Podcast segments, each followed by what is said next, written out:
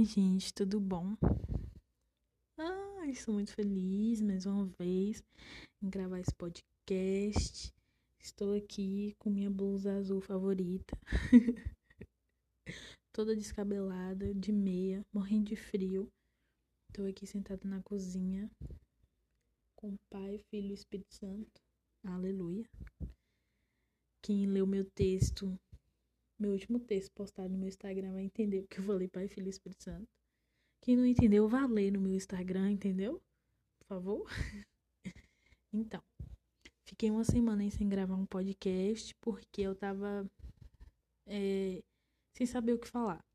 Como eu falei aqui em alguns outros podcasts, como eu falo para algumas pessoas, eu quero que seja algo realmente que Deus fale com você e que antes de Deus falar com você, eu quero que Deus fale comigo, para que eu não venha falar algo, sabe, superficial, mas eu quero falar algo realmente que eu tô vivendo.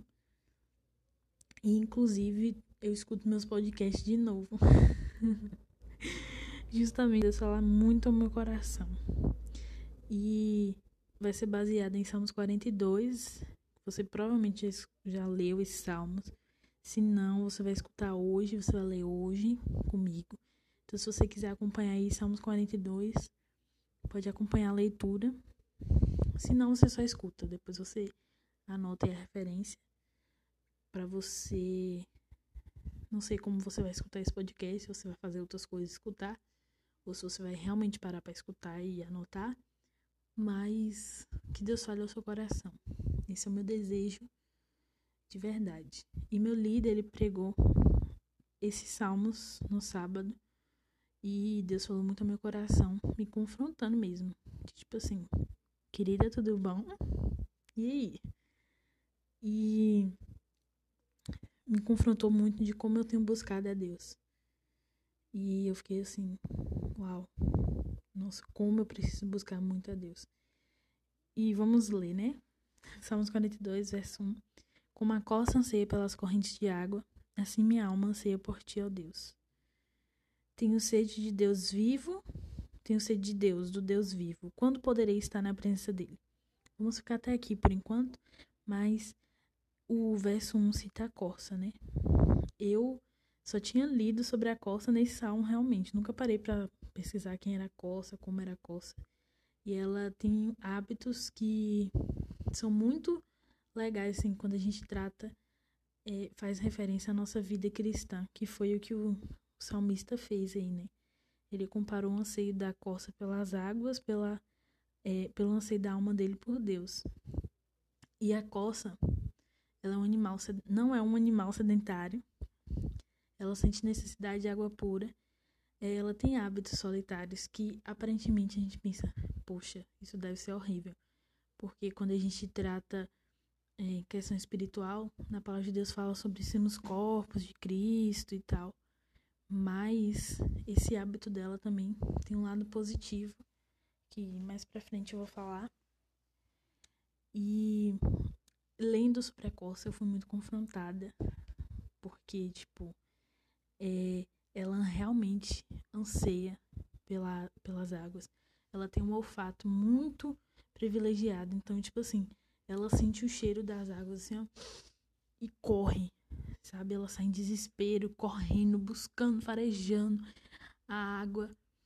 E ela não e ela não vai procurar em em qualquer lugar água. Ela realmente vai buscar da nascente. Então ela corre, vai até a montanha e ela corre, busca mesmo. E Deus me fez refletir sobre isso. Será que eu realmente tenho buscado? Será que minha alma realmente tem tido sede de Deus? Será que eu posso falar isso? De assim como a corça, Senhor, anseia pelas correntes de água, minha alma anseia por ti. Será que eu posso realmente dizer isso para mim? Analise sua vida nesses momentos aí desse podcast, nesses minutos. Analisa um pouco sua vida com Deus. Como é que como é que a sua alma está? E eu gosto muito de salmos porque salmos eles, a maioria, transmite a alma. Salmo 139 mesmo é um dos meus favoritos, porque Salmo 139, 51, porque realmente se mo mostra a alma, realmente mostra o coração. E algo que me chama a atenção muito em Salmos é, são as perguntas, sabe? E, e aí no verso 2, né, fala, quando poderei estar na presença dele? Aí os versos seguintes diz, né, dia e noite as lágrimas têm sido meu alimento, enquanto zombam de mim o tempo todo dizendo: Onde está o seu Deus? Não se enche de tristeza, pois me lembro de como eu andava com a multidão de adoradores à frente do cortejo que subia até a casa de Deus, cantando de, ale... cantando de alegria e dando graças em aos sons de uma grande festa. O título desse salmo é Salmo dos Descendentes de Corá. E eu pesquisando mais, eles eram membros de um coral de levitas organizado por Davi para servir no templo como cantores. Então, o salmista aqui, ele, o coração dele está cheio de tristeza, mas ele começa a lembrar dos momentos em que ele estava feliz. Então, só voltando um pouquinho, quando a gente busca Deus, quando a gente anseia por Deus, quando a gente começa a perguntar a Deus, quando a gente começa a perguntar a nossa alma, a gente começa a ter um diálogo. E diálogo é uma das coisas essenciais para um relacionamento. Se você namora, ou se você não namora ainda, mas tem um diálogo com sua família, com sua mãe, com seus irmãos, com, com sei lá, qualquer pessoa, ami com amigos e tal, você vai perceber que o diálogo ele ajuda em muita coisa. Porque quando você dialoga com alguém, você resolve seus problemas. Quando você realmente fala, é, quando você tem um problema é, sei lá, relacionado com alguém, e você, poxa, chega pra ela, falou, fala pra ela, poxa, e por que você se sente assim? O que que eu fiz com você? O que eu falei que te deixou mal? Então, tipo, quando você tem um diálogo, você começa a expor seus pensamentos, você começa a ser vulnerável, você começa a. E se tratando de alma, você começa a lembrar sua alma sobre momentos você, eu, uma coisa que eu gosto muito de fazer é isso. E eu, quando eu tô triste, quando eu, sei lá, não tô bem, eu fico tipo, Larissa, mas por que você tá assim, minha filha?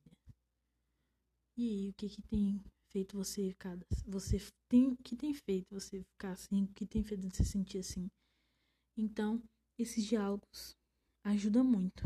E algo que esse salmista faz, eu não sei se é Davi, nem pesquisei isso, me perdão, perdão, gente.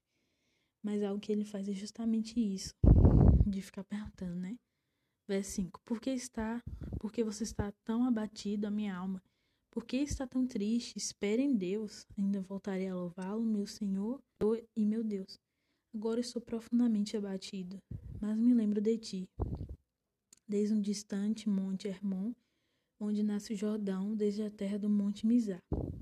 Então, ele vai sempre é, perguntando por que você está tão abatida, minha alma. Espera em Deus. Então, ele pergunta e já dá a resposta. Então, isso ocorre em diálogo. Mas o que me chamou a atenção foi justamente o começo ser essa, essa alma falando a Deus de como a corça anseia, tem sede de Deus. E a partir do momento que ela diz isso, ela começa a realmente analisar, é, no caso do salmista, começa a analisar é, as tristezas e começa a perguntar a alma. Então, acho essencial o diálogo com Deus, nosso relacionamento com Deus. Tanto com Deus quanto com as outras pessoas. Você que namora, você provavelmente vai, saber, vai pensar e vai lembrar de quando você dialoga com seu namorado, que você consegue resolver muitas coisas justamente por, por isso ser legal, sabe?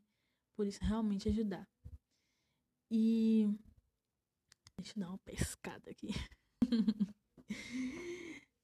e algo realmente que também me chama a atenção, voltando um pouco é da, voltando um pouco falando sobre a coça, é justamente isso, porque ela não busca em qualquer fonte, sabe? Ela vai buscar na fonte certa. E em 2 Pedro 2,17 diz: Elas são como fontes secas ou a neblina levada pelo vento, estão condenadas às mais escuras trevas. Então, será que a gente tem buscado a Deus em fontes secas? Será que a gente tem. A gente busca tanta coisa, na verdade. A gente. Quando a gente precisa de um emprego, a gente corre, bota currículo, busca emprego de verdade. Quando a gente quer um namorado, quando a gente se sente pronto, a gente. Muitas vezes a gente fica até desesperado e busca mesmo, sai até procurando qualquer pessoa, o que é super errado, pelo amor de Deus, não faça isso. Mas a gente busca tanta coisa, sabe? Quando a gente quer um, um curso na faculdade, a gente estuda, a gente busca meios para estudar, a gente realmente corre atrás. Mas por quê? A gente não busca muito a presença do Senhor. Forte. Momento de silêncio. Brincadeira. Mas por que a gente não busca tanto a presença do Senhor? Sabe? Por quê? Acho que a gente também se acomoda demais com a nossa vida medíocre que a gente tem. De todo dia ler a Bíblia. Parece que a gente vive uma, uma questão monótona. De todo dia ler a Bíblia por obrigação. Mas esse desejo, esse anseio, essa, essa sede gente tem que ter no nosso coração, sabe?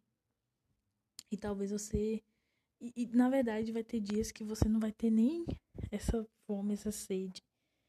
E você tem que fazer que nem o salmista fez, sabe? Animar a sua alma, espere em Deus, ainda vai voltar a louvá-lo. Porque você está tão abatida, sabe? Então você tem que fazer isso.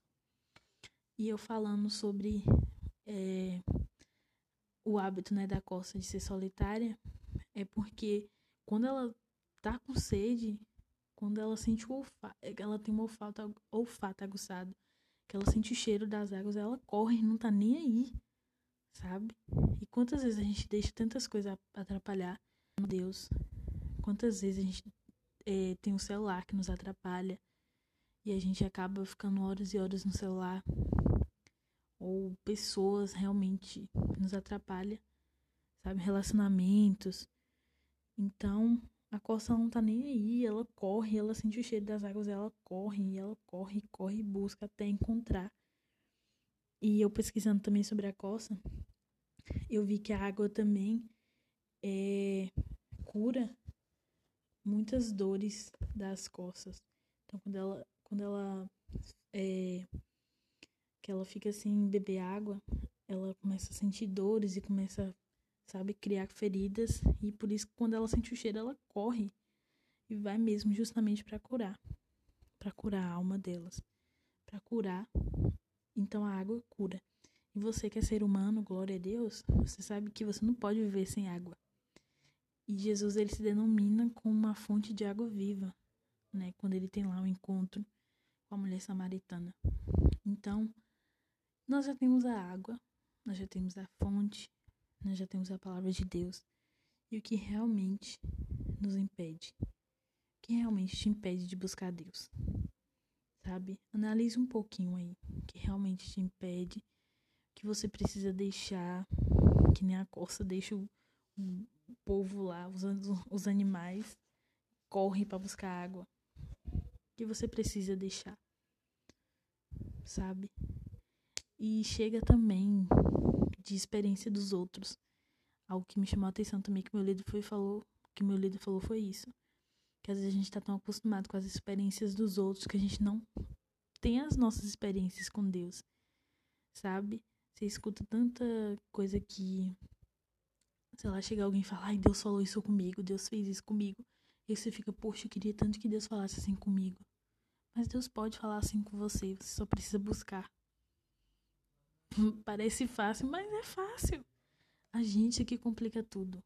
Nós que complicamos tudo, tudo. O Senhor já está pronto, esperando a gente.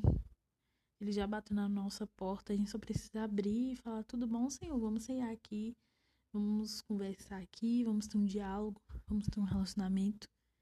Então, obviamente, você fala: poxa, meu Deus, tudo depende de mim, ferrou. Mas dê ânimo para sua alma, se esforce em buscar ao Senhor, sabe? Vai buscar Deus.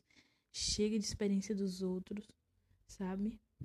E e é isso, gente. Te encoraja a buscar Deus agora. Terminou esse podcast. Vai buscar Deus agora. Vai lá pegar sua Bíblia que tá empoeirada. E se você precisar de ajuda, tipo, meu Deus, como como começar a ler a Bíblia, você pode me chamar também no direct, ou se você tem meu WhatsApp, pode me chamar. Que eu posso te dar algumas dicas e de como eu faço meu devocional. Beijos. Obrigada por escutar até aqui, gente. Deus abençoe vocês e até a próxima.